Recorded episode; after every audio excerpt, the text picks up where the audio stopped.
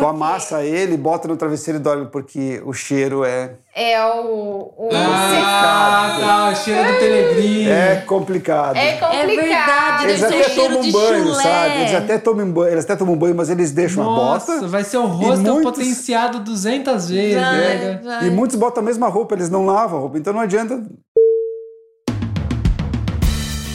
Olá, viajantes, aqui é a Manu. E aqui é o Mac, sejam muito bem-vindos ao ViajaCast. E hoje a gente tem pessoas olhando pra nós diretamente.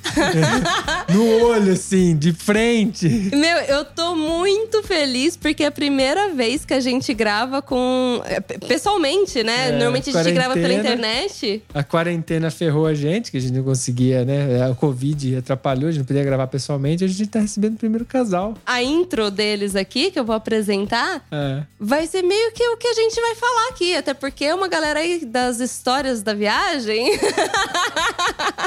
Aquela brincadeira. Nossa. Editor, pode fazer o. É.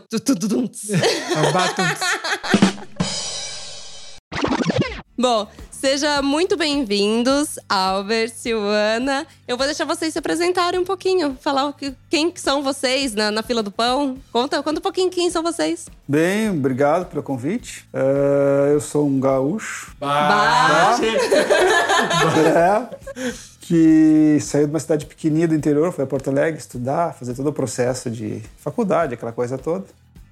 E fiz minha carreira de dentista em Porto Alegre durante 25 anos trabalhando, lavorando. Lavorando. É, é que eles estão aprendendo italiano, né? lavorando na, em Porto Alegre, tinha, tive meus negócios, tive meu consultório, enfim. E depois de um certo tempo a gente deu uma guinada aí. Sil, Ai, gente, não tava preparada pra esse negócio de apresentação. fez a apresentação. Mas pode ser uma apresentação básica, é, não Ah. precisa ser profissional. Sim, ok, é porque o Albert deu o currículo, praticamente. Não, não sei, você está procurando trabalho.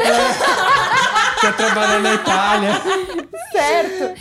Ah, bom, eu sou a Silvana, eu sou também do, do Rio Grande do Sul, da cidade do interior. Eu sempre curti as coisas simples da vida e, enfim, ah, desde cedo eu quis, quis ir morar na, na capital do estado. Por quê? Porque a capital tinha mais recursos para eu conhecer coisas, então eu sou a curiosa.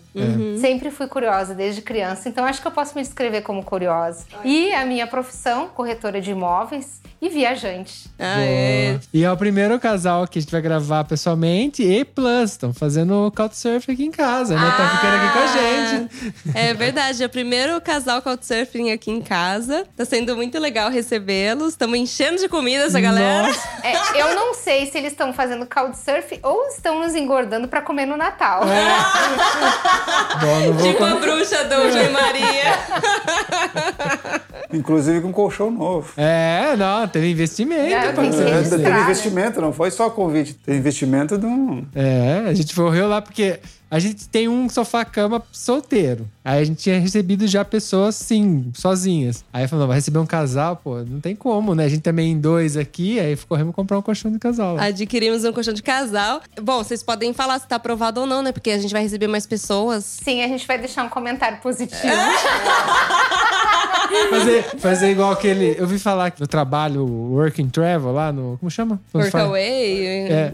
Contaram pra gente que é, o cara ofereceu tudo no final ele ficou cobrando positivo, mas o lugar não era bom. Só que o cara fazia tipo uma pressão psicológica pra poder fazer. Foi a Ju falando, Sim, lembra? foi a Ju, foi no episódio com a, com a Ju. Mochila sem pressa. E ela ficou toda acuada, que não sabia Pra o que dar fazer. referência. É, porque senão tinha questão de dinheiro também, que o cara acabava pagando. Eles iam ficar, eles estavam com medo de ficar sem dinheiro, tudo. Você imagina, é um negócio meio. É, é verdade. A gente vocês podem falar mal, a gente não tem problema. Então, ainda, ainda não terminou, né? A gente. Ah, é verdade, tem mais uma noite, Tem né? mais uma noite ainda, não sei como vai ser. O que, que nos não espera? tem sino, vocês procuraram o sino aqui em o casa. que não nos tem. espera ainda a madrugada, amanhã, seguinte, depois que a gente vai. Tá certo. Esse casal tá viajando já tem um tempo aí. é, e aí a gente vai gravar esse episódio falando qual que foi a viagem que deu essa viradinha de chave aí no modo de viajar, até no modo de viver. Vamos falar um pouquinho sobre o caminho de Santiago. Demorou? Partiu? Então partiu.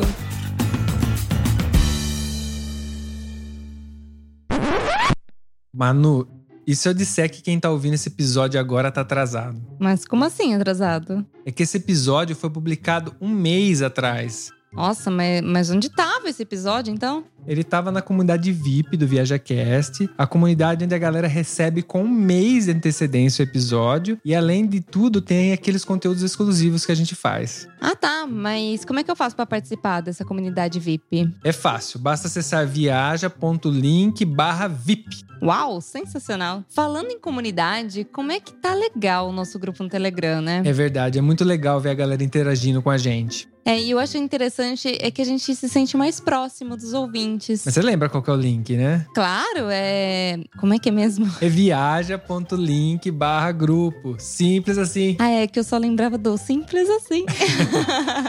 Pera, tá gravando? Tá gravando, você não sabia? Nossa, então eu vou aproveitar para falar pra galera que tá ouvindo aí, além de vocês continuarem compartilhando os episódios do Viaja Cash, existe uma outra maneira de contribuir. Sim, se a pessoa gostou desse episódio, quer ajudar a gente, ou ela participa da nossa comunidade VIP, ou ela pode simplesmente mandar um pix pra gente. Ah, um Pix é interessante. É bem rápido, inclusive. Qual que é o nosso Pix? É pix@viajacast.com.br. Manda um Pix lá pra gente agradecendo aí, ou até sinalizando, porque lá dá pra mandar mensagem. Escreve lá qual que é o episódio que você gostou e que incentivou você a mandar esse Pix. Partiu pro episódio? Partiu!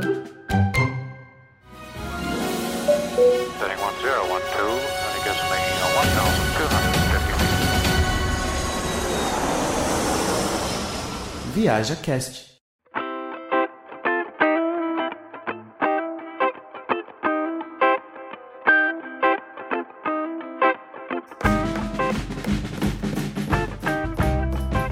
Bom, caminho de Santiago da Compostela. Eu acho que a gente podia começar esse papo, né? Até contando pros ouvintes, sei lá, se tem alguém que nunca ouviu falar, que pode ser que tenha, né? O que, que é esse, esse caminho? Eu conheci, sinceramente, vendo o filme El Camino, que é aquele do pai que, que vai fazer o, o, o caminho. Inclusive, recomendo super, acho que no episódio do William eu até falei É, desse a gente já falou já desse desse filme. episódio. Mas se vocês puderem explicar pra quem tá nos ouvindo. Bem, a, a primeira vez que eu ouvi falar do caminho foi num programa de televisão, não recordo qual. E interessei. Se quem sabe um dia eu faço, mas não era uma coisa programada. Vou fazer em tal ano, vou fazer quando me aposentar, vou fazer quando for 30 anos, não nada disso. Mas me interessei.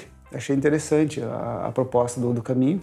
E depois eu acabei lendo alguns livros, e um deles do, do Paulo Coelho, obviamente, que, que, que narra um dos caminhos, porque existem vários caminhos É. que levam a Santiago de Compostela. Tem várias é, distâncias diferentes Sim, né? também. Tem exatamente. Tem o que parte, por exemplo, da França, que é o mais conhecido, É que eles falam que é o que é o caminho francês que eles é? chamam, é. Que eu- não é que é seja o bem- oficial, mas é o. na mais verdade, na verdade, o oficial seria o caminho primitivo. É, é o caminho tradicional, né? Que é, É, o, o mas é caminho mais longo francês. também, não é o que O dá caminho, 800 e pri- o caminho primitivo é o mais, é, ele é mais curto. Esse francês é o que ficou mais conhecido por, em função de livros que foram escritos, principalmente o livro do Paulo Coelho, que narra muito esse caminho. Então, muito, aliás, entre os coreanos é muito conhecido. Muitos coreanos fazem esse caminho Ah, em função do livro do Paulo Coelho que leram, Que foi traduzido que foi em várias traduzido em línguas. várias línguas. Esperto ele, né?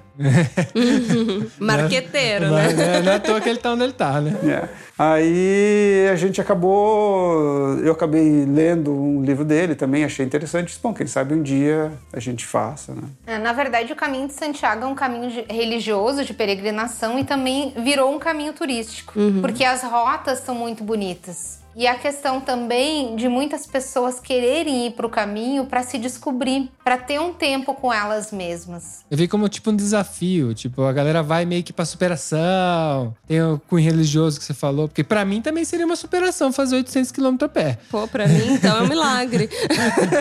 É, existe uma coisa que é assim, tipo, o silêncio fala mais que mil palavras. E quando a gente tá em silêncio, a gente consegue nos ver. Realmente fazer uma análise de tudo aquilo que tá acontecendo na nossa vida e nos trazer para o momento presente. Porque hoje a gente é bombardeado por uma série de informações e a gente não tem tempo de parar e nos sentir. Ver o que a gente tem. A simples fato de ter pés, por exemplo. E depois eu conto mais à Que frente. tem dor. É. Eu imagino. Na hora de, de fazer o caminho. E- Mas assim, vocês já caminhavam bastante bastante? Já estavam aptos pra fazer essa caminhada? Tá ou nada. Não. Não, não. Eu, eu basicamente eu corria, Tá. né? Que é uma coisa que eu gostava muito de academia. correr, de fazer academia, mas é diferente. Caminhar é diferente de correr. São músculos diferentes que, é, que forçam, né? É. Então, forma física a gente tinha, né? Tá. Por ir para academia e tal. Mas não, não nos preparamos. A gente começou a se preparar, acredito que um mês, um mês antes, um mês e meio antes, a gente começou a caminhar na cidade, fazer algumas caminhadas, mais de 2 quilômetros, 4 quilômetros. Que Mas não é o- Mas nada. um mês não é nada. Isso é. não é nada, né? É é muito nada. pouco, muito pouco. É. É só pra encorajar mesmo. É. Ah, vai dar certo. É, Mas só pro pessoal ter uma ideia, quantos quilômetros vocês percorriam por dia? Isso dependia muito do trajeto. Tá. Então, se pegava, por exemplo, muito sobe e desce, muita montanha, então era a média de 25 ou 23 quilômetros por dia. Agora, tinha momentos que a gente chegou a fazer 32, 35. 38, a gente fez um dia Nossa. 38 quilômetros. Caramba. Nossa, 38 é Caminhando. E com subida e descida. E o caminho é muito rústico, assim, tem pedra, é, caminha no meio da floresta. Caminhando na floresta? Sim, quase toda a parte. É, no meio de plantações de girassóis e tal. E transporte de fruta, essas coisas no meio da floresta? Não, caminhão? é um caminho feito só de trilha. E alguns momentos do caminho se pega a parte urbana, mas a maior parte do caminho é feito na área rural. E o interior do norte da Espanha é assim, são plantações de uvas, aqueles parreirais enormes, é muita plantação de trigo, plantações de girassóis. Então, a gente foi duas vezes. A gente foi a primeira vez porque como a gente trabalhava, a gente dividiu o caminho em duas etapas. Ah, tá. Isso que eu já ia perguntar. É. Vocês- que, qual caminho vocês fizeram? Porque tem vários. Vocês fizeram o grandão. Nós É. fizemos o francês que são 850. Ok. Tem e um, dividiram eles. tem um que sai de Lisboa, tem um que sai de, de Porto, em Portugal. De pró- Da própria Espanha também tem caminhos que Tem, saem. tem- tem caminhos que saem de León, da Espanha, tem caminhos que saem de Madrid, tem caminhos que saem de Roma. Nossa, aí, Caraca! aí o cara Porque, ó, Roma, de- do- da Roma aqui já são 1.600 já. A gente encontrou um rapaz que tinha saído de Paris. É, tinha saído de Paris para ir a. Santiago de Pra Compostela. ir a Santiago de Compostela. Ele desceu toda a França até o sul. E aí no sul ele entrou na Espanha e fez todo o caminho por baixo ali. O caminho que a gente fez, ele parte da França. Tá. A gente caminha um dia, cruza a fronteira e já sai na Espanha dia- e já dorme na Espanha no mesmo dia. Ah, é o dito clássico, né? Que é, É, bem já na e daí fronteira. dali a gente cruza todo o norte da Espanha, vai até Santiago de Compostela e pode se estender um pouco mais, que seria mais uns Até o 4, mar. 5 dias até o Finisterra, que se chama, que seria o ponto mais a oeste da Espanha. Entendi. E, e como é que tava, tipo, o coração, a- as, as emoções, assim? A primeira vez, né, Quando vocês falaram assim, nossa, não, vamos fazer, ou no primeiro dia ali que vocês começaram a fazer, falaram assim, nossa, tô aqui, agora tem que andar. A gente no começo achava que estava fazendo uma viagem de turismo. Ele achava. Né? ele achava que era uma Porque- viagem de turismo. E aí tem uma, uma, um segredinho. Quando se lê sobre o caminho de Santiago, se romantiza muito. É, Certo. lógico, Não é? sim, sim. Hum, Principalmente- Principalmente das fontes que a gente Queremos pega. verdade, temos compromisso com a verdade aqui nesse podcast. Quando se lê o livro, é, é maravilhoso, porque tu vê as ovelhinhas, tu vê o pôr do sol, tu encontra pessoas. É tudo muito. Os pássaros Ah, cantando. você vai comer. É, com tu os vai comer, vai locais. provar queijos diferentes, vinhos diferentes, e tem isso, Se e tem descobrir. aquilo. É, se descobrir. Até o filme também vai As respostas que tu procura, né? Então é muito romantizado. E realmente, nos primeiros dias, é óbvio que a gente não sabia que ia ter, a gente sabia que ia ter sofrimento e tal, tudo mais. Mas quando a gente começou a caminhar nos primeiros dias, a gente é um turista, porque tu tá fazendo turismo, tu não tá no teu país, tem uma Sim. língua diferente, tu tá de férias. Uhum. né? Então tu vai caminhando. Então, os primeiros dias, basicamente, tu se sente um turista, tirando foto, fazendo selfie. Ah, que legal aquilo ali, que bonito aquilo ali. Mas as coisas mudam. É, na verdade, assim, Bem, eu. bem profundamente mudam. Eu tive um. Eu via muita coisa, a gente comprava muita revista de viagem, lia muita coisa, via vídeos sobre o caminho de Santiago, mas claro que na real é tudo diferente. É, lógico. Eu fiz uma pesquisa prévia para comprar os equipamentos pra gente ir. Vocês foram com o quê pra lá? Ah, com uma mochila de 40 litros, eu acho que era. Uma- já uma Já mochila era que uma não é muito mochila. pequena. Não era pequena, Não. não. era pequena, era uma mochila grande pro caminho. Eu já E- sei que é grande. Eu tinha pesquisado que o peso ideal seria. Ó, já vai as dicas aí. ó. O É. peso ideal Vai, é. era 10% do peso. Do corpo. do, corpo. corpo. Só que assim, ah, sempre tem aquela coisinha a mais que você quer levar e remédio, não sei o que, bababá. No final, a gente saiu com uma mochila de 9 e 10 quilos, Era né? 9 quilos. nove Cada um. quilos 9 era. quilos cada, um. Tá. É bastante É já. muito. Porque você vai. Eu, eu tô ligado porque eu tentei fazer um.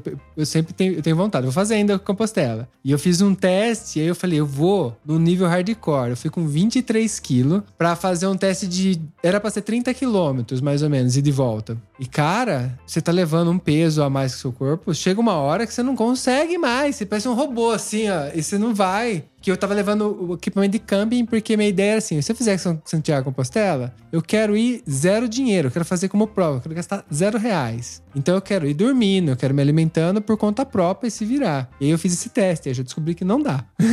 Não, é Não impossível. E e uma coisa é você caminhar com uma mochila de 8 quilos, que nem a gente foi agora viajar, a gente tava com uma de 8 quilos cada um. Uma hora, no máximo, a gente caminhou com essa mochila nas costas. E outra é vocês caminharem horas, né? Dias. Ela vai dias, ficando mais exatamente. pesada, né? Porque vai passando os dias, vai se acumulando, né? E isso já, já entra na, na, na, na questão de é, conforme tu vai caminhando, tu vai vendo o que, que realmente tu precisa. Né? Então as coisas já começam a mudar. Aí já começa a mudar. Muda os conceitos de Eu já vida. começo a mudar Ó, os aí conceitos. Já entra. É, aí o que que acontece? Daí a gente saiu com essa mochila de 9 quilos. E o primeiro dia, eu diria que é o dia mais difícil. Pelo menos foi pra nós. Que era a subida até os Pirineus. A gente subia a montanha, caminhava nos Pirineus e depois descia. Só que subir, aparentemente, parece ser mais difícil. Só que não. Descer é mais difícil. Ah, é? Porque quando você já terminou aquela caminhada e vai descer, você já diz assim: "Ah, nossa, tô cansado, quero chegar mais rápido. Aí você começa a se largar. E aí começa a se largar e descer rápido. E eu senti um- uma coisinha no meu calcanhar, assim, tipo um início de bolha na subida dos Pirineus. E disse: ah, tá bom, tal. Tirei o calçado, olhei, tava vermelhinho, mas tá ok, vambora, né? Uhum. Botei um band-aid ali e vamos lá. E desci. Quando a gente desceu e chegou no hostel, lá no. que é albergue, né, de peregrinos, que eu tirei a meia, fui tomar banho. Gente, eu tava com duas bolhas nos dois calcanhares. E essas bolhas, elas estavam assim, muito grandes. Já pra começar, primeiro dia, começando No bem. primeiro dia. É. Aí, no segundo dia, a gente tinha mais. Esse dia foi 28 quilômetros, eu acho, o primeiro. Aí, no segundo dia, era mais 20 e poucos quilômetros. Quando eu cheguei na segunda cidade, que era Pamplona, se eu não me engano, o segundo dia. Não, o segundo dia era aquele que tinha albergue ruim. Ah, tá, tudo bem. Pamplona foi o terceiro ou quarto dia. É, ok.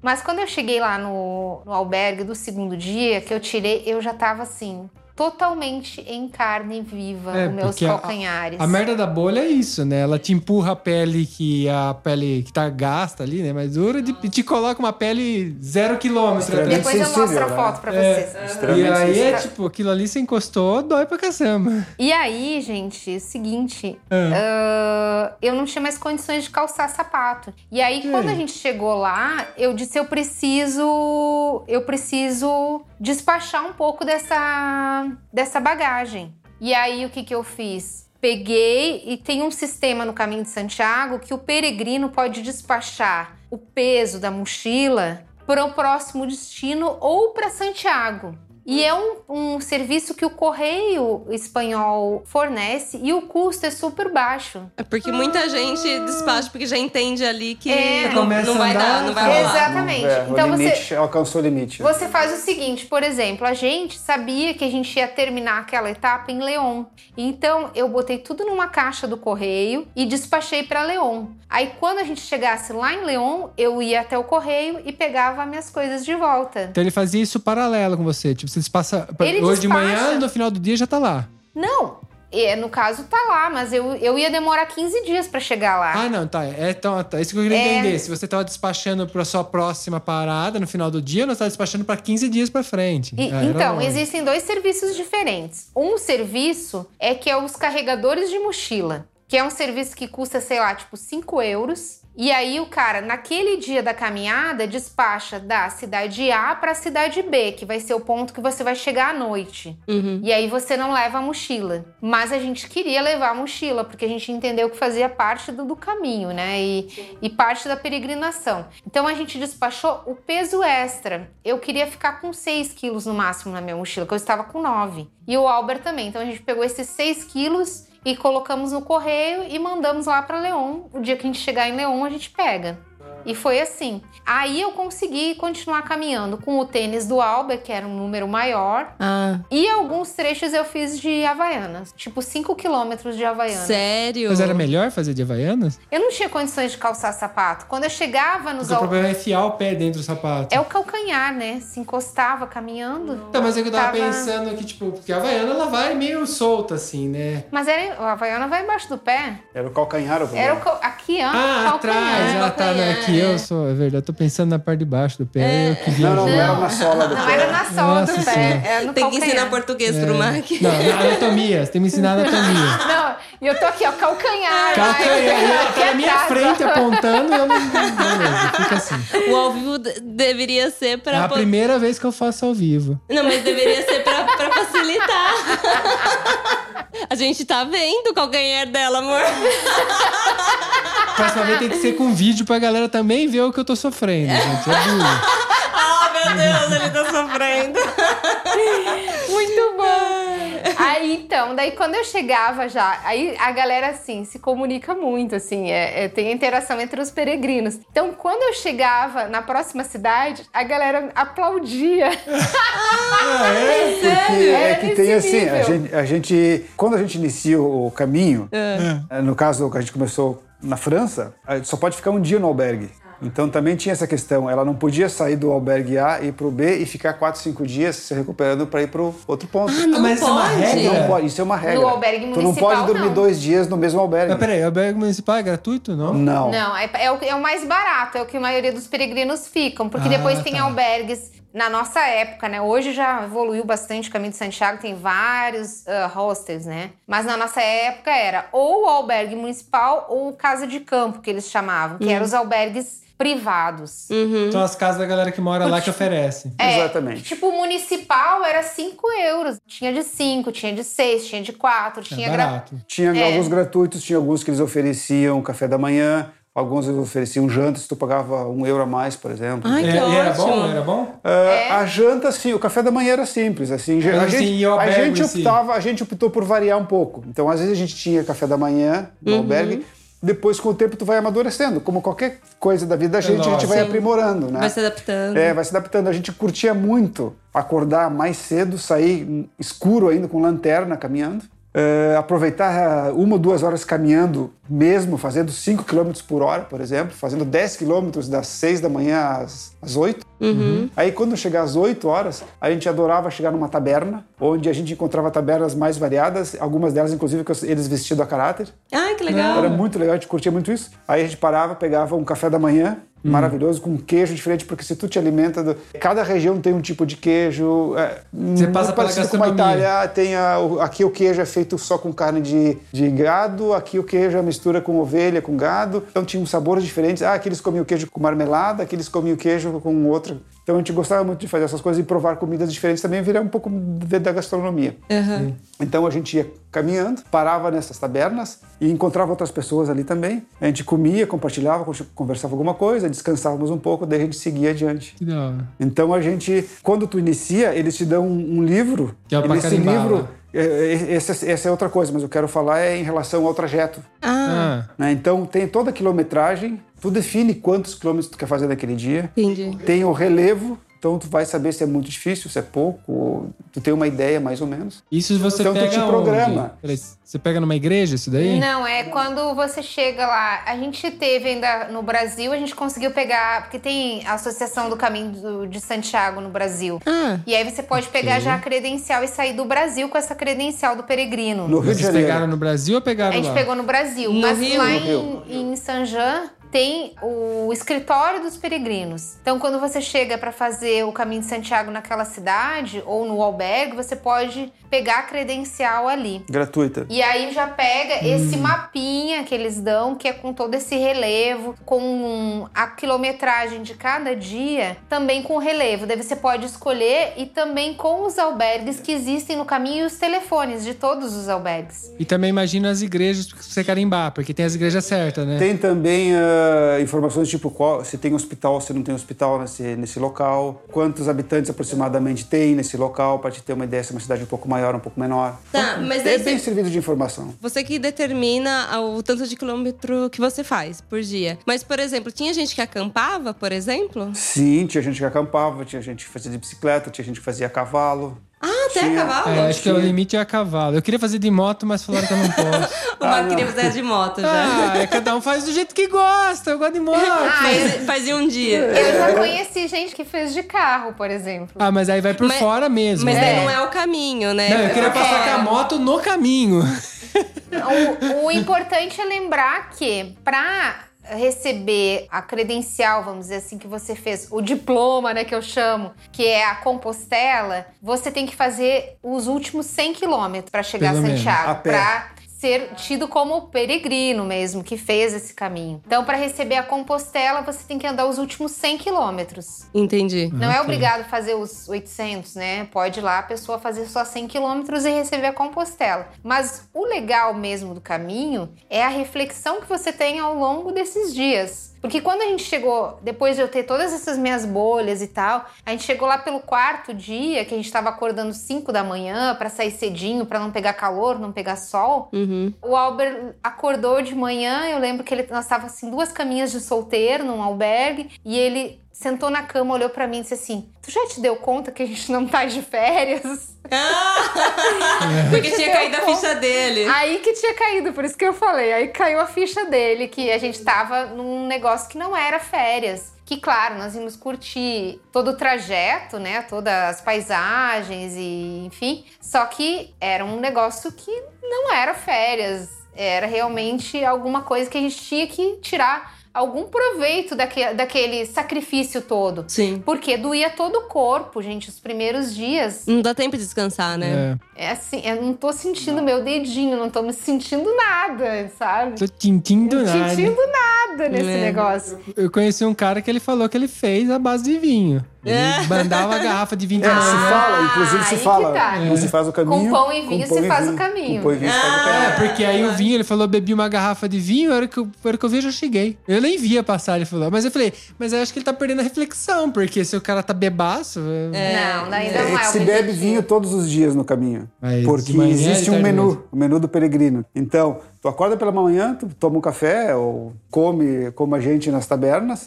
Depois, durante a caminhada, a gente procura não comer, porque senão se tu almoça, vai te dar Fica sono, mole. fica difícil pra te caminhar, caminhar mais 10, 15 quilômetros. Então a gente procurava, comprava alguma fruta seca, alguma coisa assim, ia beliscando durante o caminho, ou fazia tipo um piqueniquezinho embaixo de uma paisagem legal, de comer alguma coisinha rápida. E depois, quando tu chega na, na cidade que tu definiu, esse livrinho ele sugere que tu faça do dia primeiro de tal a tal cidade, do dia 2 de tal a tal cidade, o terceiro- ele sugere, mas tu não precisa seguir aquilo ali à risca. Vai no seu ritmo, né? É, vai no seu ritmo, pode fazer mais ou menos, né? Dependendo da tua condição. E à noite, geralmente, ah, lá pelas sete da noite, mais ou menos, então tu chega no albergue, toma banho, já pega o teu lugar, a tua cama. no- geralmente são albergues que têm beliches e uma sala enorme com 50, 60, 100 beliches, dependendo. É Nossa. muita gente, 200. É a gente pegou albergue mesmo, eu com não pensei que 200, era tão 300, grande. com 200, 300 camas. Caramba, É, Tem é aqui- muito muita grande. gente. Tem É. o albergue de Burgos, por exemplo, que se não me engano são nove andares. Nossa. Mas isso já mais perto do destino, chegando lá quase. Burgos é. Porque onde vai funilando todas as vias. Porque eu imagino que aumenta a quantidade ali, Sim, né? sim, Porque sim, vem aqui, vem começa, aqui, todo é, começa a- se tem- juntar. muitos desses caminhos eles coincidem depois de um determinado ponto, né? É, porque acho que seria os últimos 100 quilômetros. Exato. É, exatamente. Ah, é. Ah, Entendeu? eu fiz férias. É o que faz sentido, né? Porque como você vai provar os últimos 100 quilômetros? Todo mundo tem que ter passado ali. Exato.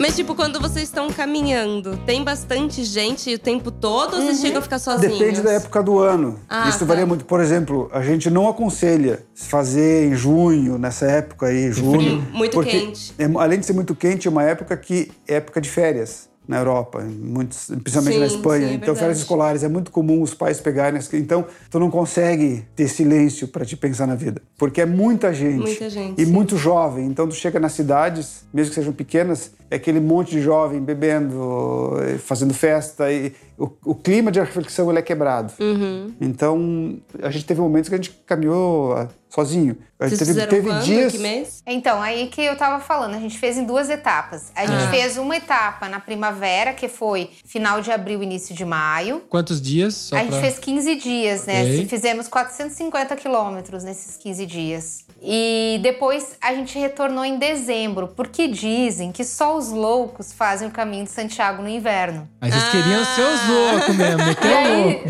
Vamos elevar esse nível aí. Não, e aí a gente pensou em passar o Natal em Santiago. Então a gente queria pegar a missa do Galo em Santiago. Uhum. E existe a possibilidade. Geralmente, assim, quem faz um trecho, às vezes faz um trecho e pega o trem e vai até Santiago. E a gente pensa assim: ah, não tem graça, a gente tem que ter a motivação de chegar a Santiago. É. Né? Lógico. Você vai pra fazer o caminho, tem que fazer o caminho, né, pô?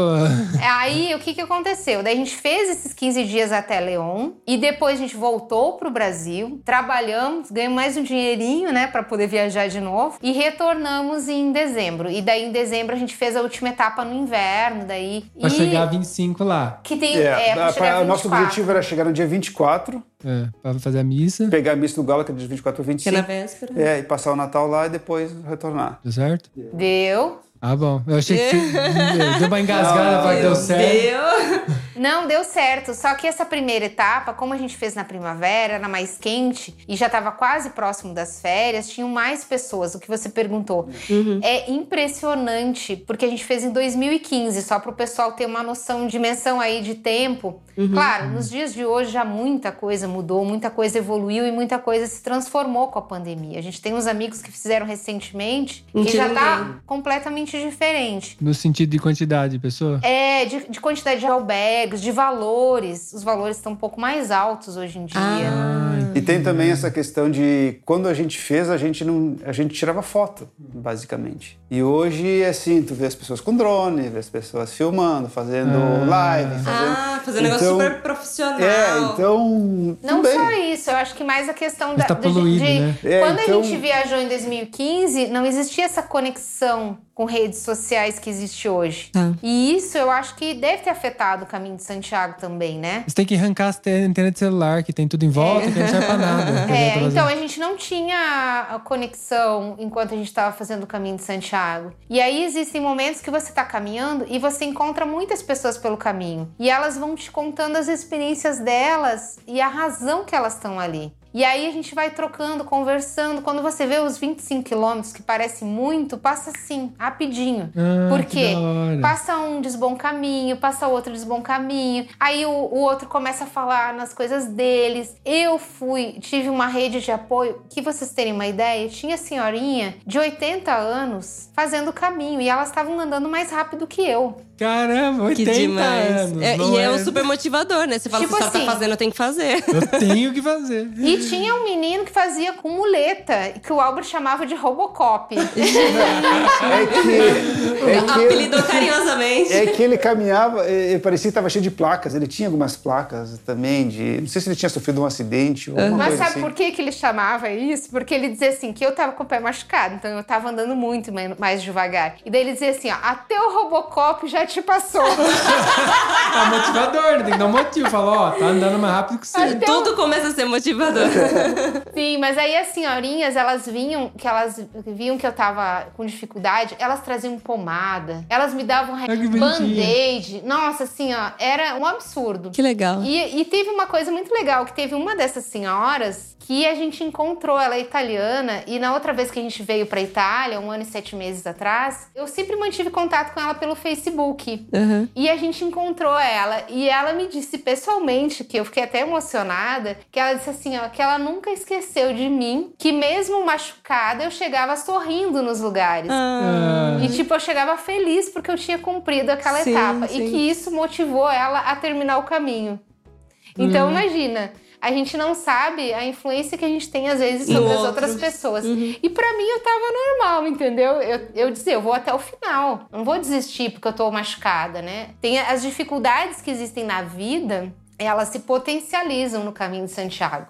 Porque aí você começa a pensar assim, Nossa, mas eu tenho. Às vezes eu reclamo de tal coisa, mas olha só, o quão importante os meus pés. Uhum. Eu acho que eu nunca valorizei tanto os meus pés quanto eu valorizei no caminho de Santiago. Porque se não fosse eles, eu não iria a lugar nenhum. Uhum. É. Um machucado, uma pequena bolha que é praticamente nada, né, para um, pra um corpo inteiro, Sim. fazia com que eu fosse mais lenta que uma senhora de 80 anos, fazia com que eu não conseguisse chegar no meu objetivo. Nossa. E aí isso te remete a fazer um- uma Não, você- série de reflexões. Porque você tá ali caminhando, aí você fica até remo- remoendo, no sentido assim, você fica refletindo sobre isso, né? Você fala, porra, eu tô morrendo, tá, porque tá difícil, tá devagar. Aí você hoje não tô, você vê que você não vai conseguir chegar no destino. E isso é tudo uma questão de reflexão, porque hoje em dia a gente não para pra refletir mais. A gente tem distração a todo momento. Aí com o celular na mão, acabou, né? E é tanto que eu, eu imagino que a questão artística hoje é muito menor do que era antigamente, porque hoje a gente tem tanta distração que a gente não forma mais artista.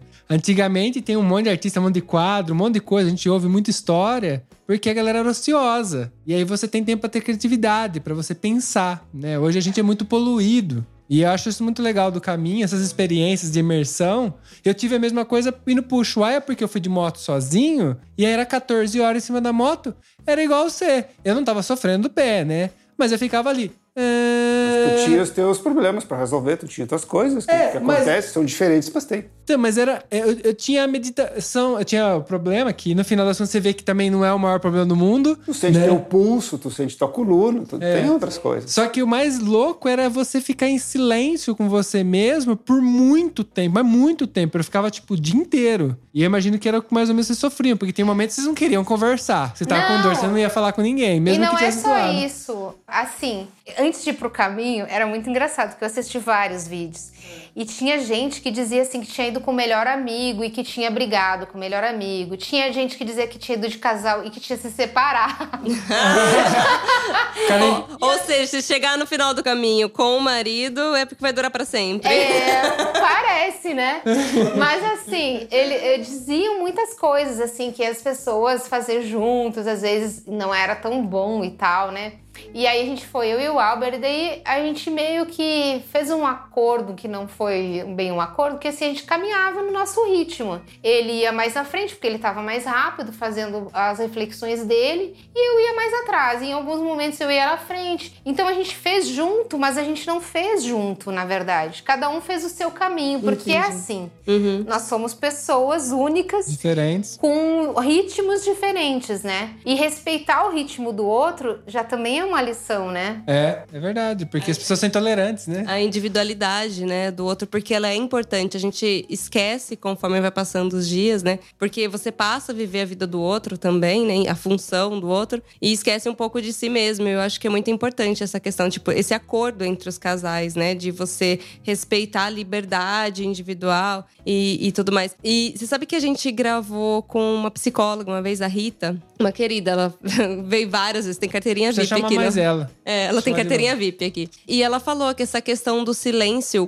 quanto que a gente foge, né, do silêncio, porque o silêncio incomoda, o silêncio faz você ter que ver a sua casa bagunçada dentro de você mesmo, né? E normalmente o pessoal joga um lençol em cima, que é in- interagir com outras coisas, né? Ocupar a mente, colocar uma música, conversar com alguém, Tá ligar um um vídeo. pegar um celular. Isso faz com que você jogue um lençol em cima da sua bagunça. E quando você se encontra no silêncio, é como se esse lençol não estivesse ali mais tampando. E você tem que ver. Você tem que lidar com a sua bagunça, né? Com a sua bagunça interior. Por isso que eu acho que é tão importante. é, Por exemplo, o, que, o acordo que vocês fizeram foi importante porque senão vocês iam estar conversando entre vocês o tempo todo e não ia ter esse momento, né? Que é tão A importante. gente, esporadicamente, a gente caminhava junto, claro. Não era assim. Sim, sim. Óbvio, Tu vai, óbvio. faz o teu, eu faço o meu. A gente sempre começava junto o caminho. Ah, de vez em quando eu ia um pouquinho à frente, de vez em quando ela ia, de vez em quando a gente caminhava junto. Isso também nos oportunizou ah, tu encontrar pessoas e às vezes tu tá... Parece que as pessoas pressentem quando tu não tá bem.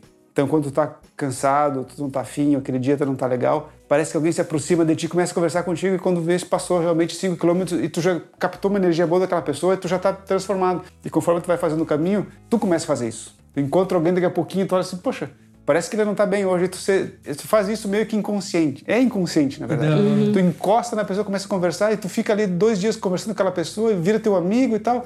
Depois essa pessoa acaba indo adiante, tu não encontra aconteceu com a gente isso. É, seis dias depois, uma semana depois, tu encontra numa outra cidade porque ele acabou indo mais adiante, ou ele se atrasou um pouquinho, daí depois tu te atrasou sem querer e tu acaba encontrando de novo a pessoa. E ela, daí tu te vê ela de novo, parece que é teu amigo de longa data, aconteceu isso com a gente, com algumas pessoas.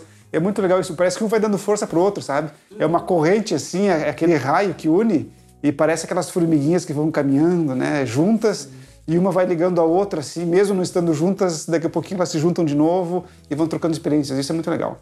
E as pessoas se abrem muito. E tu também te abre, porque não há julgamento. Ah. né? Ah. Quando tu tá eh, conversando com pessoas que tu não conhece, tu te abre. Porque aquela pessoa tu nunca mais vai ver. Então, se ela te questionar, se ela te julgar, E você não tem não, preconceito tem, da não pessoa. vai ter, amanhã tu não vai ver, então tu vai falar, olha, eu realmente eu menti aquela vez, eu fiz uma baita de uma porcaria e tudo bem, tu, parece que tu confessou. Você é um né? Agora, se é um amigo teu que tá na tua cidade, tu fica com vergonha de falar. Tu não vai te abrir porque tu sabe que amanhã depois tu vai encontrar, vai que ele dá a língua nos dentes e conta pra esposa, vai que ele conta para um outro amigo, aí tu fica constrangido em te abrir. Então, gente- é, é, é, as pessoas são livres de preconceitos quando caminham. Lá no Caminho de Santiago, Eu isso é uma que- coisa que a gente percebeu. Elas são muito mais livres de espírito, assim. Disse, não, eu, eu sou um livro aberto, eu vou contar o que eu fiz de certo, sou fiz um de errado. Isso é, o- isso é um dos basicamente. espíritos do peregrino. É, e tem um espírito peregrino que é assim, ó, tipo, tu não tem rótulos, tu não tem profissão, tu é um peregrino. É o título. E a gente, quando entra no caminho, a gente incorpora, eu sou um peregrino. Então, eu não sou mais a Silvana, a corretora, o Albert não é mais o Albert dentista, nós somos o Albert peregrino e a Silvana peregrina. Então, Legal. até a gente encontrou uma menina que ela era mexicana, eu acho. E ela disse assim: Ah, é porque no meu país todo mundo quer ser reconhecido. Pergunta: Ah, encontrei uma moça, ela me disse: Ah, é porque eu sou psicóloga. Ela, mas eu não me importo com o que, que ela é.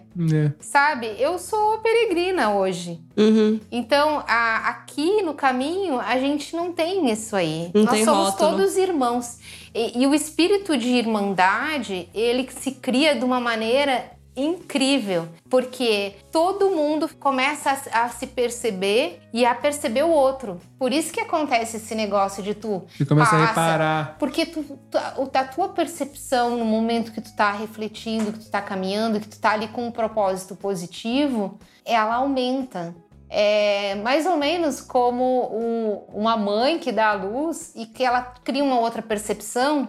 Claro que não é igual, jamais. Mas a gente começa a perceber o nosso irmão, o nosso semelhante Sim. e ver se ele tem alguma dificuldade. E aí uma amiga nossa que já fez o caminho umas seis vezes, ela dizia assim: quando vocês voltarem para o Brasil, esperem 72 horas para fazer qualquer coisa. Hum. Por quê? Quando Tomar a gente, qualquer decisão. Para né? tomar qualquer decisão. Por Ah, quê? é? Por quê? Qual que é a ideia disso? Porque quando a gente volta do caminho, a sensação é que você tá voltando para um outro mundo. Que você tava num mundo de pureza de sentimento, de irmandade, Ah. de colaboração, de semelhança, de colaboração mesmo, né? E aí você volta para o mundo perverso, que é o mundo real, né? É, Que é o sim, mundo é que nós vivemos. assim, né? E aí muita gente que volta do caminho de Santiago toma às vezes atitudes precipitadas, tipo, ah, já que eu não vivi com nenhuma roupa, eu vou agora colocar doar ou colocar fora todas as minhas roupas. Uhum. Já que eu, eu, eu tava vivendo lá caminhando e eu tava me sentindo bem, eu vou sair do meu trabalho. Então ela dizia assim, ó, espere 72 horas, entendeu? Entendi. Não, não se Pra ser mais precipite, racional, é, não se Exato, pra precipitem porque vocês estão saindo de um ponto totalmente diferente. Vocês têm uma vida lá, né, que vocês construíram a muito custo. com Outro estudo, contexto, é outro com outra- contexto. é outro contexto. Vocês não podem querer se inserir agora. Vocês estão se- voltando para uma outra realidade. Eu lembro quando a gente saiu do Caminho de Santiago, a gente pegou um ônibus para ir a Madrid. Já no ônibus de Madrid, alguém já furou a fila, a gente já ficou assim. Pô, mas que mundo é esse? Quer dizer, não, né? Não, né? A gente estava num troço que todo mundo era. Não tinha maldade, Colaborava. colaborava e tal. Chega aqui, a primeira coisa que alguém fura a fila e te olha indo com cara feio, mas assim, pô, Aquela sai da minha frente, John tá me atrapalhando, né? atrapalhando minha vida, né? Poxa, Imagine. já, já dá, é, já dá aquele, dá aquele poxa. Não é que seja 100%, mas era um mundo paralelo. É um, pelo menos pra gente foi um mundo paralelo. É que acho que as pessoas que vão pra lá, elas vão com um algum tipo de propósito. E como todo mundo está meio que caminhando paralelo, né? Porque tá todo mundo mesmo com a mesma ideia. Eu tô indo lá por algum motivo. Tá, não tá indo lá pra. Tá indo pra se despir. Né? E, e aí, esse, é legal você falar dessa questão de todo mundo se tratar como peregrino, que a gente não tem nível social, não tem nada, não tem. A gente tira um monte de problema que a sociedade naturalmente, é natural da sociedade tem, que a gente dividir por camadas, tal, e a gente sendo todos iguais, as coisas, muitas coisas deixam de fazer sentido, né? Tipo, eu não vou, eu não sou melhor que você. É, é natural que você se apresentou sendo dentista no começo do programa. É natural a gente fazer isso e a gente nem percebe, entendeu? Eu também, quando eu vou falar para alguém, eu falo que eu faço tal coisa, que eu não sou, sei lá, ser medido pelo que você faz, o que você tem. E a gente nem percebe isso, né? Porque a gente tem que se definir. Como que eu vou me definir? Você falou lá, é fácil, porque todo mundo é peregrino. Na sociedade, a gente tem que definir como como profissão, como classe social, não tem outro jeito. Qual que é a outra definição? Vou falar que eu sou um, homem e acabou? É, né? não, não tô... Depende da realidade que você tá, né? É. E, e, é muito interessante porque é, é uma condição que coloca obrigatoriamente todo mundo no mesmo ponto, né? Que você tem que caminhar você vai ficar cansado assim como o outro, porque ninguém é super-homem ali. Ferrar. É, sim. Uns vai ter mais bolhas, outros menos, outros dor no joelho, outros dor, dor nas costas, mas dor vai ter, vai ter cansaço e vai ter superação. E eu acho que coloca todo mundo sentindo a mesma coisa, que é aquele negócio de você, às vezes, enxergar a vida do outro, mas não calçar os mesmos sapatos, né? Tá todo mundo na mesma vibe ali, no mesmo, Tá trilhando né? o mesmo caminho, né? Porque você fala assim: ah, nossa, que sorte que vocês têm, né? Vocês hoje viajam o mundo. Que sorte que vocês têm. Mas vocês não viram que, que o pessoal fez, trabalhou uma vida toda Pra se privou muito. de várias coisas para poder ter uma vida que tem hoje. Então, no caso do caminho, eu vejo exatamente isso. Tipo, todo mundo tá fazendo exatamente o mesmo caminho para chegar no mesmo objetivo. Então, sabe o que, que é fazer aquilo, tem noção do sacrifício que é, né? E uma coisa legal assim é que não há competição, Uhum. sabe? Tipo, ah, eu, eu Quem hoje vou fazer. É, rápido. quem chega mais. Não é uma coisa. Óbvio, a gente encontrou pessoas. É uma minoria, mas tu encontra pessoas que não têm um espírito. É. Ou não sabem por que foram para lá. né? A gente encontrou pessoas que desistem no meio do caminho. Dizem, ah, não vou fazer isso aqui, isso aqui não é para mim. Ou pessoas que estão lá para outras finalidades. A gente caminha o dia sozinhos, dois, três dias, às vezes, só nós dois, sem encontrar ninguém. E às vezes a gente encontrava pessoas também, a gente encontrou que. A gente via, mas qual é o teu propósito de fazer isso? Reclamava, ó, tô aqui caminhando, só fez coisa, coisa antiga. Mas vem cá, por que que tu veio fazer o caminho? né? É. Então, vai, a gente vai encontrar pessoas que não querem passar o sacrifício de carregar a mochila. Simplesmente uma garrafinha d'água e manda alguém e paga. A gente encontrou pessoas que estavam fazendo o caminho por outras pessoas. Ah, é porque o cara tá. Porque ele queria pagar uma promessa ou tinha que fazer uma coisa. e- Peregrino e de conta- aluguel. é, Peregrino de aluguel. Gente, Ah! nossa, então eu vou falar pro meu pai. Meu pai sempre falou que, que queria pagar pro moleque correr pra ele pra ele emagrecer.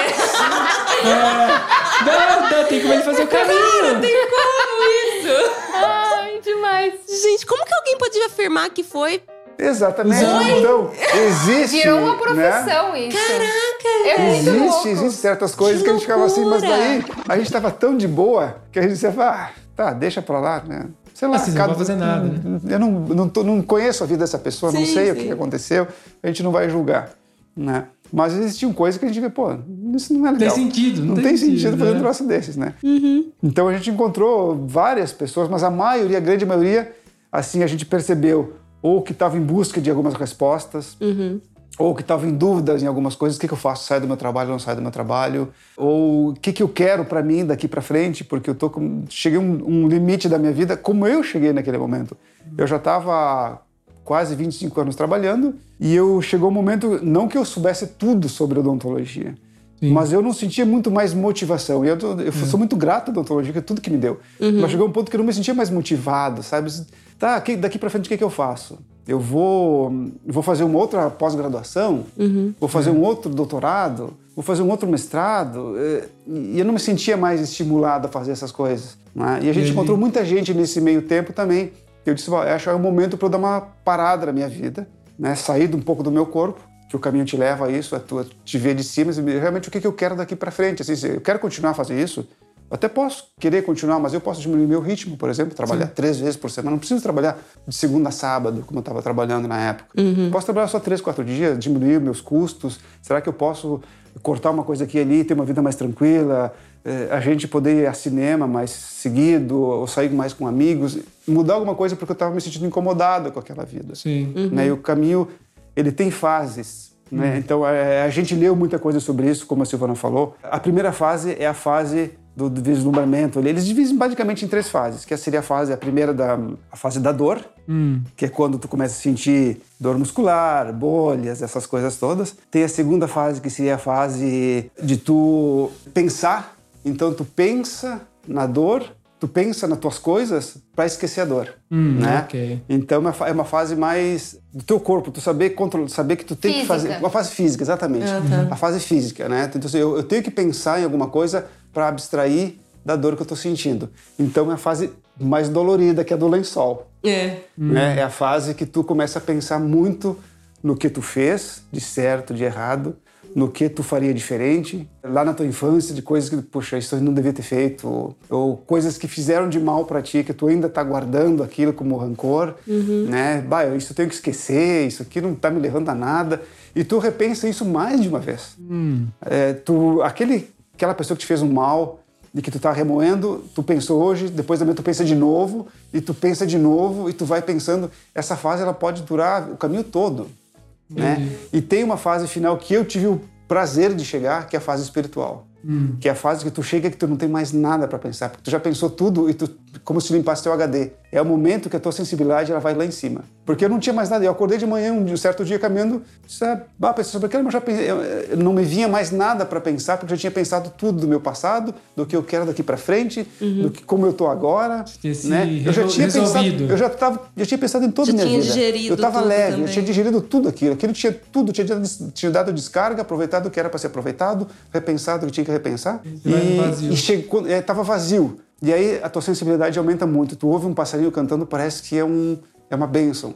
Tu sente um perfume de um queijo, um perfume de uma coisa, parece que aquilo aumenta. As cores melhoram. Tu A olha assim pro é sol. muito maior. Tu olha, eu lembro que a gente estava caminhando um dia e a gente parou e disse, Silvano, escuta só isso aqui. A gente parou, a gente estava sozinho, caminhando só nós dois, no meio de um, na floresta, assim, de um, um riacho correndo, então a gente ouvia o barulho do riacho, uma árvore e uns passarinhos cantando. Então era uma mistura de luz, do sol batendo, nascendo, então aquela luz brilhando, parecia uma luz muito mais forte do que... Provavelmente uma luz é igual para todo mundo ali, mas eu estava vendo diferente aquela luz. O som dos passarinhos, a gente começou a comer depois de alguma coisa, tudo parecia muito dimensionado. E eu passei alguns, alguns bons dias, eu diria que foi uma das épocas mais felizes que eu tive da vida, assim. Que eu tive uma tranquilidade, uma paz de espírito extraordinária, de caminhar e de não, não, não ter... Era uma leveza, eu caminhava, eu fazia... Eu não tinha mais dor muscular, eu não pensava mais nada e tudo estava ótimo, tudo excelente. É nirvana, nada né? Nada me tocava, nirvana. como se estivesse totalmente protegido Como se e fosse uma flutuando. meditação. Sim, a gente chama de nirvana na meditação, que é o ponto. É, é muito louco. Eu ouvindo ele falar isso, é, me parece até um processo de purificação, né, de mente. É, Porque você vai purificando e como você não tá tendo contato com a, vi- a vida alheia, né? Porque hoje a gente vê a vida de todo mundo pela tela, né? Não te interessa. E você não tá tendo esse contato. Então você não sabe como tá a política, você não sabe se tá tendo guerra, você não sabe que se fulano é, engordou, emagreceu, se pôs botox ou pôs silicone. E, e é muito louco, porque você falando assim que foi a fase mais feliz da sua vida, porque você estava purificado, eu acho que faz, primeiro, a gente repensar no que, que é. Se é tão necessário assim a gente acompanhar tanta gente, se é tão importante assim. E eu lembro exatamente quando o Mac, a gente gravou um episódio só eu e ele, ele contando da viagem dele pro Ushuaia. E ele conta exatamente quando ele chegou exatamente nesse ponto que você falou, que ele não tinha mais o que pensar. E quando ele chegava num lugar, ele via uma paisagem, ele ficava deslumbrado de uma maneira que ele nunca mais ficou. E ele se sentia muito feliz. Sim, eu não consegui mais repetir esse processo. Eu te E- entendo. E eu tive. E o meu sofrimento era de, uma, de um modo diferente, era psicológico, preocupa, preocupação. Por exemplo, eu tava viajando com a moto. Aí a moto começou a gastar o pneu. Eu tinha que trocar o pneu da moto. E eu não achava para minha moto, porque a moto era uma moto que vendia só no Brasil, na época. E não tinha na Argentina nem no Chile. E eu comecei a procurar peça, e lá desde o Ushuaia, e comecei a voltar, e andava quilômetros e quilômetros, mil quilômetros, e comecei cada vez mais a ficar muito preocupado. Porque eu falei, se essa moto quebrar, o que, que eu vou fazer? Só que no final das contas, ela nunca quebrou. Eu tava pensando que ela poderia quebrar. E eu comecei a entrar num- numa angústia muito, muito grande. Até que eu cheguei um dia que me falaram: vai pra tal lugar, vai pra tal lugar. Até que um dia me colocaram numa cidade no meio do nada, com a divisa com o Chile, tava na Argentina, divisa com o Chile, e me falaram: esse negócio aqui tem. E tava fechado. E eu sentei na frente e fiquei esperando. Fiquei esperando, esperando, esperando. E, não- e o negócio não ia abrir, era feriado. Ninguém me falou que era feriado. Eu não sabia, né? Fiquei sabendo depois. E eu abri uma, o- a internet. Eu acho que tinha Instagram na época, tinha o Nine Gag lá, aquele que põe, e tinha uma mensagem que, tipo assim, alguma coisa assim, não importa quando, quando você for, só alguma coisa de não desistir. Eu não lembro mais a frase. E aí eu comecei a chorar, sentado na sarjeta, chorar, chorar, chorar, chorar, tá ligado? Mas não tinha acontecido nada. Detalhe, é era, psicológico. era um problema que ainda nem existia, Não mas existia. que pra você já era o maior do mundo. Exatamente, era psicológico. Eu tava, eu tava brigando comigo mesmo. Daí eu falei assim: tá, vamos ser racional. O que, que eu posso fazer? Me falaram que no Chile tem mais possibilidades e, além de tudo, é mais barato. Porque na Argentina é muito caro as coisas, assim. Vou pro Chile, tava na divisa. Era 80 quilômetros, eu cruzava a divisa, chegava na cidade grande já. Catei e fui. E foi a estrada mais bonita que eu passei até hoje. Eu não consegui repetir essa estrada. E era que nem você tá falando. Eu olhava assim, as coisas eram maravilhosas. Porque aí eu limpei minha cabeça. Foi um momento que, tipo, realmente eu, eu passei a sentir o momento. Tava 100% presente, Tava né? presente, tava racional, voltei à realidade, vi que eu não tinha nenhum problema, no final das contas. Fiz aquela estrada maravilhosa, cheguei nessa primeira cidade. Na entrada da cidade tinha um negócio de moto, o cara me atendeu, resolveu o problema, me deu hospedagem. E eu paguei o mínimo possível, que foi só os pneus lá que ele me arrumou, porque tinha que pagar, mas ele não me cobrou hospedagem, não me cobrou janta, me recebeu na casa dele, me levou pra conhecer outros lugares. Só aconteceu coisa boa. No final, a viagem do Ushuaia, a minha foi só coisa boa. Todo momento eu tava brigando comigo mesmo. E aí você demora pra aprender isso, né? Você fica remoendo na cabeça e no final é uma briga comigo mesmo. Não aconteceu nada. Não furou um pneu. Furou um pneu, furou um pneu dentro da agência de moto. Tipo, furou o pneu ali, que eu fui sair, o pneu tava furado. Eu fui lá comprar a câmera de ar troquei. Foi o que aconteceu, mas dentro da agência. Eu andei 13 mil quilômetros.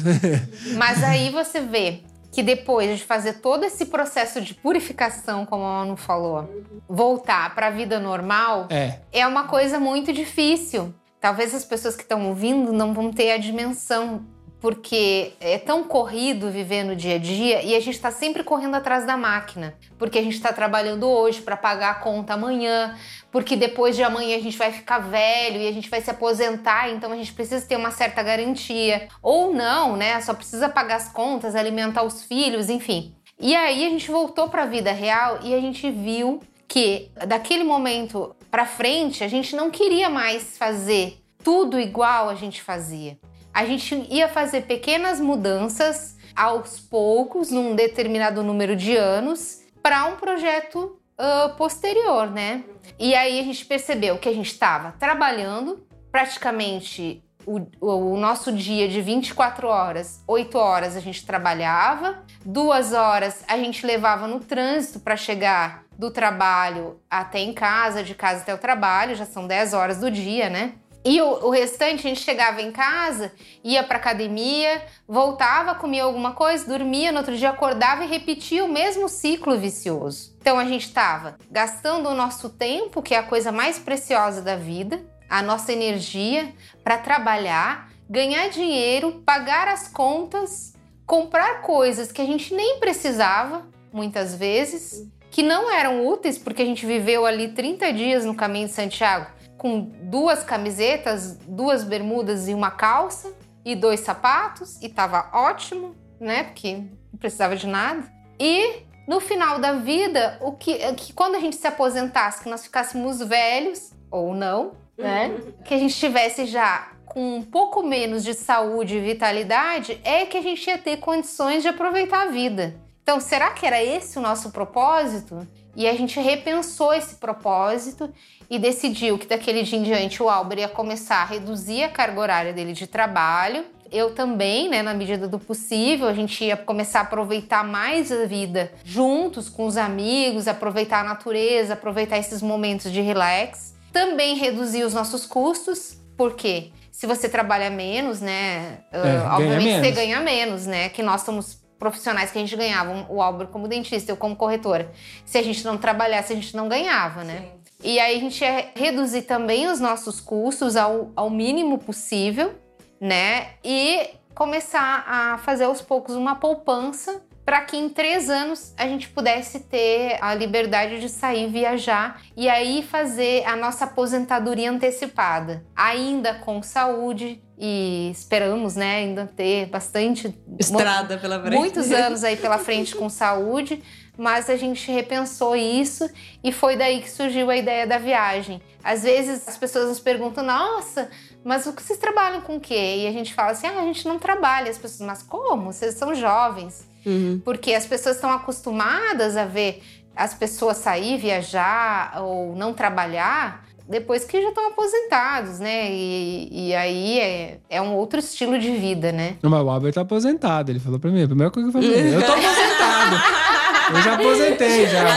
Aliás, é, é a desculpa dele pra tudo. Se, É, não. é pra fazer. Não, eu tô Tô aposentado. aposentado. Obrigada, Manu! Valeu! Falar pro pessoal aí.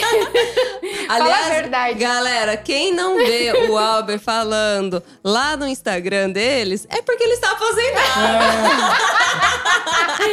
É isso aí. É a Sil que vai falar. Ela que tá trabalhando lá, não é, Albert? Claro, eu já trabalhei. Já. Tá certo, né?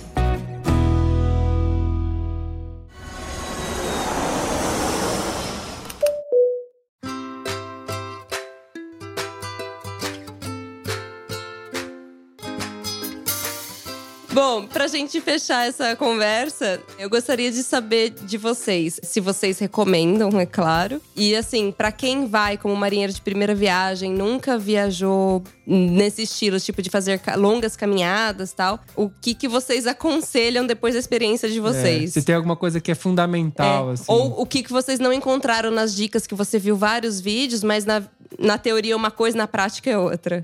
Bem, indicar, obviamente, claro que a gente indica. É uma coisa muito interessante tu repensar a tua, a tua vida. Tu não seguir a boiada. Né? É bom tu. Mesmo que tu não faça nada quando volte. Mas tu conhecer os lados da vida, conhecer as coisas que a vida pode te proporcionar. Então não tem como não recomendar uma terapia pessoal. Então, claro, recomendamos. E em relação à dica, ah, vai com o espírito livre, né? Não vá achando que vai encontrar maravilhas, tudo lindo, maravilhoso, vão ter momentos difíceis, momentos fáceis, mas vá com o espírito livre para poder compartilhar coisas com as pessoas. Estando melhor aberto, as tudo. coisas acontecem. É o melhor de tudo é tu conseguir compartilhar as coisas com as pessoas. Porque daí tu vai aprender, tu vai repensar tuas coisas, porque não julgar. Né? Por quando tu tá conversando com alguém, a gente um dia tava caminhando e depois a gente descobriu que a pessoa que estava do nosso lado era um juiz de uma alta alçada da Alemanha e um cara e o cara tava ali conversando com a gente falando sobre coisas básicas, simples de simplesmente felicidade do que ele queria da vida, da simplicidade da vida dele. Então, vá sem preconceito, sem julgar ninguém, assim, vá tranquilo, vai dar certo, tá? Vai dar certo, assim, ó, se desapegue das coisas. E eu recomendaria, eu acho que uma dica, procure esquecer o celular. Procure esquecer de querer eh, Registrar. registrar tudo, sabe? Eu não faria isso, não, não quer dizer que quem faça isso esteja errado, né? Mas eu não faria isso, acho, porque tu precisa. Eu sempre lembro de uma música do Gilberto Gil, né? Que assim, se tu quiser falar com Deus, tu tem que ficar a sós, apagar a luz e calar a voz. Se eu quiser falar com Deus,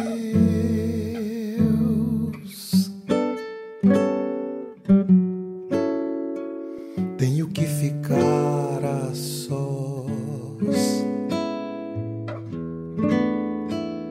Então, se tu quer refletir, cara, tu, tu tem que saber que tu tem que ficar sozinho às vezes, que vai ter que conversar com alguém às vezes, vai ter que se abrir, mas vá sem ah, aquela obrigação de ter que fazer alguma coisa, ter que postar alguma coisa, porque isso tira o foco do raciocínio, do pensamento, do, de, de tu e te encontrar a ti mesmo. Porque se tu se distrair, tu perde o foco. E aí tu não vai chegar aquilo que eu, pelo menos, achei que foi espetacular, que é chegar naquela paz, que tu consegue realmente ver o que, que eu quero da minha vida, que eu tô aqui, eu preciso, o que, que eu tenho que mudar. Porque a gente vive muito angustiado hoje em dia, então acho que o conselho que eu deixo, ó, vá sem se preocupar com postagens, com coisa. Quer tirar uma foto de vez em quando, tira, quer, ok. Mas tem que vai- estar desconectado, Vai, vai né? desconectado, vai desconectado. Do que eu pensava encontrar. Se tem alguma coisa a acrescentar? Eu tenho, Sil. claro. Eu, eu vou falar da parte prática, né? Que eu sou uma mulher muito prática. Gosta. Não, gente, assim, eu acho que. Pensa assim, refaz a mochila mais de uma vez se for preciso. O básico que precisa é realmente o básico. Um bom tênis. Então, assim, é tipo, três calcinhas, dois sutiã, três camisetas de manga curta, se for verão, né, ou primavera, uma de manga comprida, uma calça, se- de preferência aquela que vira bermuda, e mais uma bermuda. É isso aí. E Meia, uma, né? Meia é é importante. uma meia importantíssimo, né? Que eu aprendi na segunda vez. Uma meia da Decathlon, que é aquela antibolha. É Ah. cara, eu acho que é, sei lá, uns 70 reais uma meia. Mas é, um casaco corta-vento. e é, coisas tecnológicas, coisas esportivas, coisas Compactas. leves, que Boas. secam rápido. Ah, duas coisas importantes também. Uma delas, durante o caminho, Hum. quando tu tá dormindo nos albergues, Ah, e o as saco de pessoas- dormir. Saco de dormir. Saco de dormir é fundamental. É. As pessoas roncam muito, tu vai ter dificuldade extrema de dormir nos primeiros dias. Ah, mas leva um tapa-ouvido, não, não pesa nada. É, e- e- É, eu- leva um tapa a Manu- ouvido. Mas a Manu sofre mais do que eu, isso. Sim, E sim. uma dica, assim, essa é mais prática, já indo pro lado da Silvana. Como é que é o nome daquela erva? Maconha? Ele esqueceu, E dormir, que ó, beleza. Também faz você esquecer o nome. Não, ele pegava é, alecrim, Alecrim. pra colocar no travesseiro ou na mochila. Que tem ao longo do caminho, tem muita, muito alecrim. Alecrim? A gente pegava alecrim que dá um cheirinho gostoso, Tu porque amassa ele, bota no travesseiro e dorme, porque o cheiro é, é o. o Ah, tá, o cheiro do Telegrim. é complicado. é complicado. É verdade, Eles até um tomam de banho, chulé. sabe? Eles até tomam banho, eles até tomam banho, mas eles deixam Nossa, a bota. vai ser o rosto muitos- potenciado 200 vezes. Vai, né? vai. E muitos botam a mesma roupa, eles não lavam a roupa. Então não adianta, fica, a roupa fica fedida, Fedendo. entendeu? Então toma banho, mas bota a mesma roupa. E, a- e e as botas de... Imagina, uma, uma sala com 300, 200 pessoas dormindo com cheio de bota ali. Não, que as botas ficam na entrada. O pior Nossa, não é a deve ser bota. muito fedido. O pior é a meia e Eu não tinha nem e- pensado e nisso. o- É. E a suvaqueira. É. A suvaqueira é terrível. Mas assim, gente, é isso. Eu acho que o básico, o resto tudo tem lá. Então, assim, quando a pessoa pensa assim, ah, porque eu preciso levar shampoo, preciso levar, sei lá, creme dental, não sei o quê. Tudo você compra lá. Tudo tu encontra no caminho, essas coisas. Vai com só, o mínimo. Só o do que, né? O que tá no corpo ali mesmo. E assim, e quando. E, e se for uma coisa assim muito, muito, muito essencial. E remédio também o básico, porque tem farmácia, gente. Vocês não tá na Espanha. É. E Né? qualquer coisa que tu sinta, isso é uma, uma, uma lição importante. Qualquer desconforto que tu sinta, imediatamente tu pare, tire a tua bota, tire tua meia e dá uma observada. Porque aquilo ali é uma manchinha vermelhinha que dali a 5 km vira uma bolha que tu vai sofrer horrores. Então Tem que tu prestar atenção. Presta atenção nisso. Começou a doer, qualquer desconforto, para, tira, o pé sua muito, então a pele fica muito, muito fácil de É, criar uma bolha. mole, né? mole, né?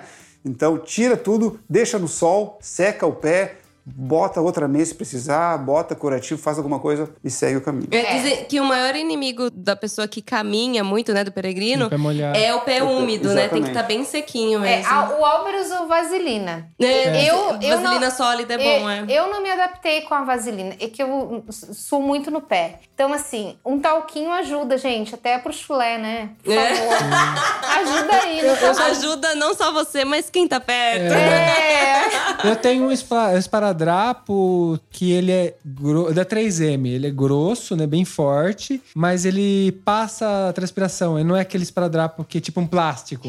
E eu usava isso pra colocar, por exemplo, entre dedos. Eu passava para o esparadrapo dos dois lados, colava, e aí quem, o, o que raspa é o esparadrapo, então não machuca E não a a pele. pele. É, eu comprei um negócio lá para minhas bolhas ah, que tem. Eu, só- eu até vi aqui na Itália agora, mas tem na Espanha, que é tipo um, um band-aid, mas ele é um gelzinho que você cola na bolha e, e não tira. Ele vai dissolvendo e vai cicatrizando a pele. Ele forma como se fosse uma segunda camada de pele naquela pele que a bolha levou. Que legal. É muito legal. Não é caro, tem tudo nas farmácias, gente. Mas isso vai ter lá porque todo mundo tá sofrendo da Sim. mesma coisa. É, então, se você vai exatamente. perguntar lá, vai saber. É, se tu não tiver, alguém vai ter e vai te alcançar, não te preocupa. A Silvana teve, a gente teve, É, a um, gente teve. um americano que a gente fez amizade, que ele era do Texas, o Johnny, inesquecível. Ele era baixinho, ele carregava acho que mais de 20 quilos. Caraca. Ele foi mariner, no- ele lutou É o Joel que a gente conheceu lá, né? Era quase, né? Ele era também da, do exército lá. Não como era? James. James, quase.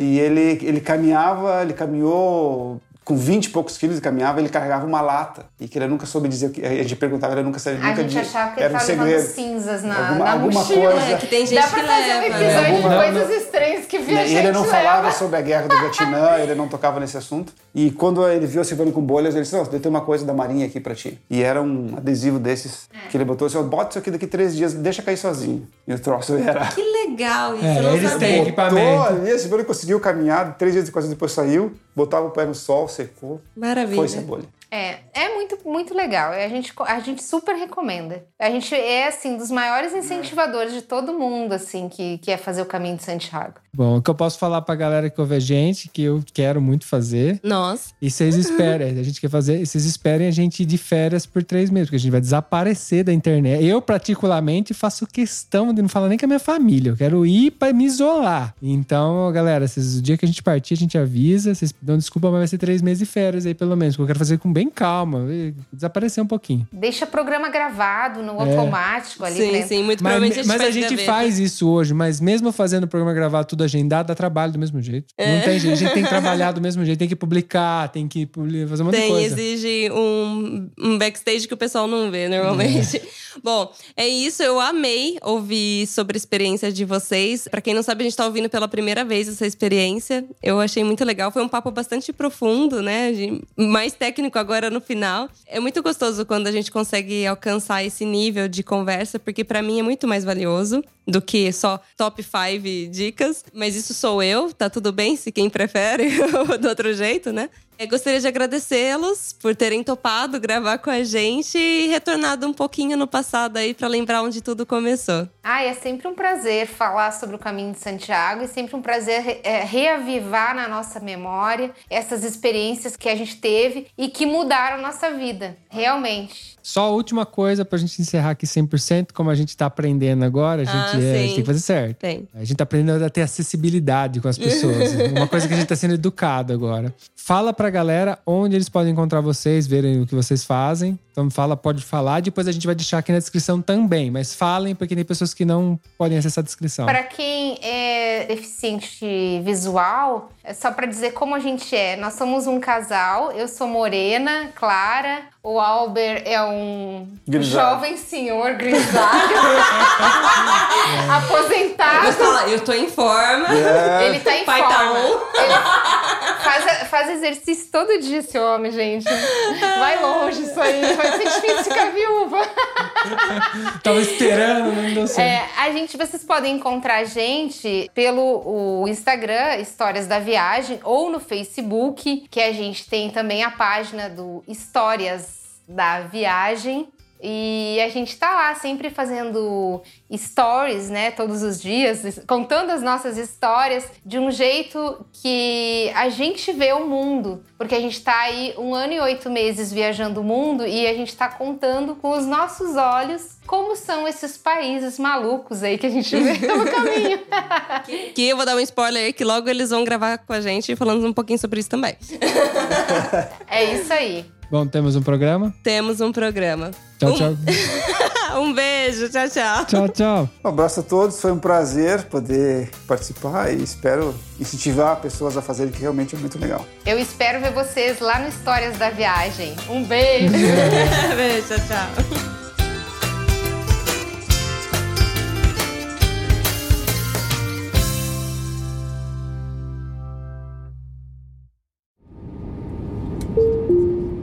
Eu tenho certeza que você lembrou de alguém ouvindo esse episódio. Então compartilhe agora mesmo com essa pessoa. Assim mantemos essa conexão entre nós, viajantes.